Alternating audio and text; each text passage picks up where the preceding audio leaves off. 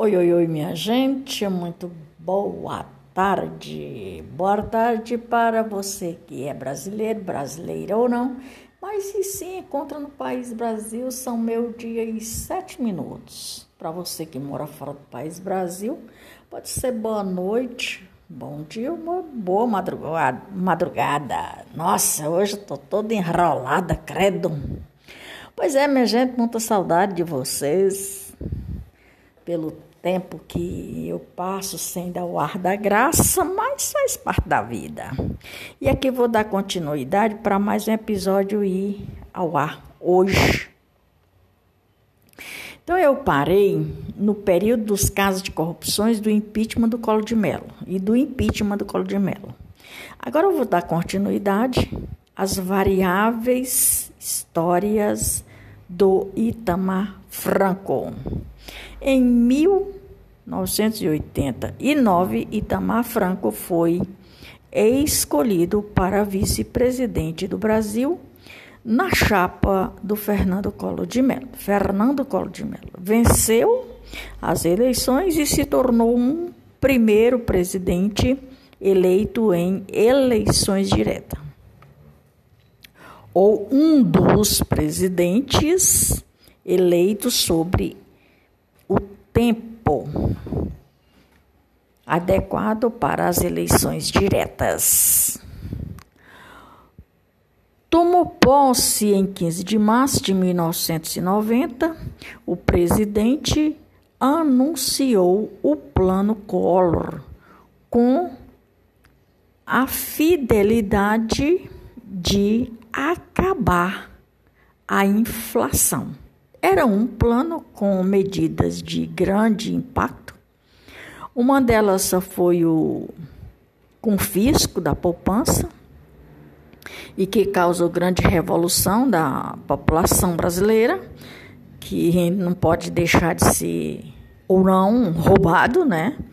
No dia 29 de setembro de 1992, a Câmara dos Deputados decidiu pelo afastamento do presidente Collor, que foi o impeachment. Pela abertura de um impeachment, como já falei, aí o Itamar Franco assumiu inteiramente a presidência no dia 2 de outubro de 1992. E no dia 29 de dezembro, quando Collor renunciou, Itamar Franco tomou posse como presidente do Brasil. Seu governo teve início com amplo apoio popular e sem opção, sem oposição, mas enfrentou sérios problemas econômicos ligados pelo governo anterior. A constante troca de ministro ao longo de seu governo evidenciava as dificuldades que ele encontrou para administrar o país. Em 1994, Itamar Franco convocou o Senado Federal e o Fernando Henrique Cardoso para o Ministério da Fazenda, o que resultou na elaboração de um novo plano de economia ou um novo plano econômico. O plano FHC, rebatizado posteriormente do plano real criou o RV unida, é, unido ao real, ou seja, uniu os valores do real anterior para o RV. Muita gente, eu tenho certeza absoluta que lembra dessa história, lembram-se dessa história. Um um provisório, um plano provisório da economia que serviria como transição até que uma nova moeda fosse real. Entrasse para ficar em vigor o real matéria, paridade com o dólar, eliminaria a especial inflacionária. Ou seja, mais um parêntese aqui. Todo o plano era para que ficasse a inflação abaixo do que estava, que estava muito alta por conta dos, das trocas de ministros, das trocas de plano real para o RV, o plano cruzeiro, plano cruzado.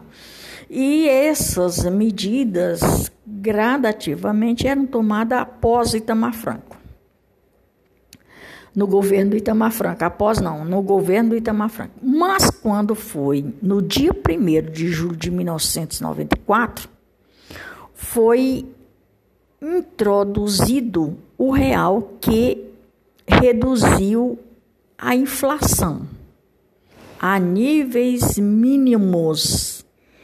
O ministro da Fazenda, Fernando Henrique Cardoso, passou a ter grande prestígio e tornou-se candidato à presidência nas eleições de 3 de outubro de 1994.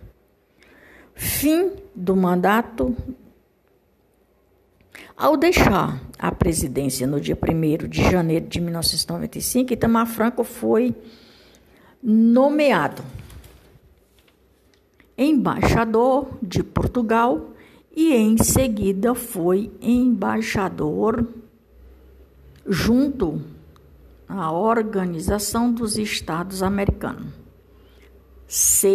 COEA. COEA, não, COEA não, perdão, OEA. E em 1998, Itamar Franco foi eleito ao segundo turno, em 1998. Itamar Franco foi eleito foi eleito no segundo turno para governo de Minas Gerais, assumindo no dia 1 de janeiro de 1999, onde ficou até 2006. Itamar lançou-se pré-candidato à presidência do partido PMDB, concorrendo com Antônio, Antônio Garotinho, mas no dia 22 de maio anunciou sua desistência. Ainda este ano tentou uma vaga para disputar Senado pelo PMDB DB. Mas o escolhido foi Newton Cardoso. Newton Cardoso. Mas em 2007, o convite de Aécio Neves, então ao governador de Minas Gerais, Itamar presidiu o Conselho de Administração do Banco Desenvolvimento de Minas Gerais, onde permaneceu até 2010. Ou seja, não faltou cargo para ele. Nesse mesmo ano, foi eleito Senado por Minas Gerais, na capa de Aécio Neves e Antônio Garotinho. Vida pessoal. Aqui é outra continuidade. Por hoje é só. Vou dar continuidade com a vida pessoal de Itamar Franco no próximo episódio. Portanto, está no ar mais um episódio do podcast de número 63, com 422 episódios e com mais de 1809 Casa de Reproduções. Maria de Fátima Braga da Silva Moura, oficial de Brasília, 4 de 5 de 2023. Lembrando que eu vou mais volto, dando continuidade às histórias dos presidentes do país Brasil e do mundo e dos povos no mundo, dos viventes, no universo celestial dos viventes. Grande abraço para todos vocês. Lembrando que eu vou mais volto. Até mais ver, galera. Sou estou muito grata pela companhia de cada um de vocês de quaisquer lugar no mundo.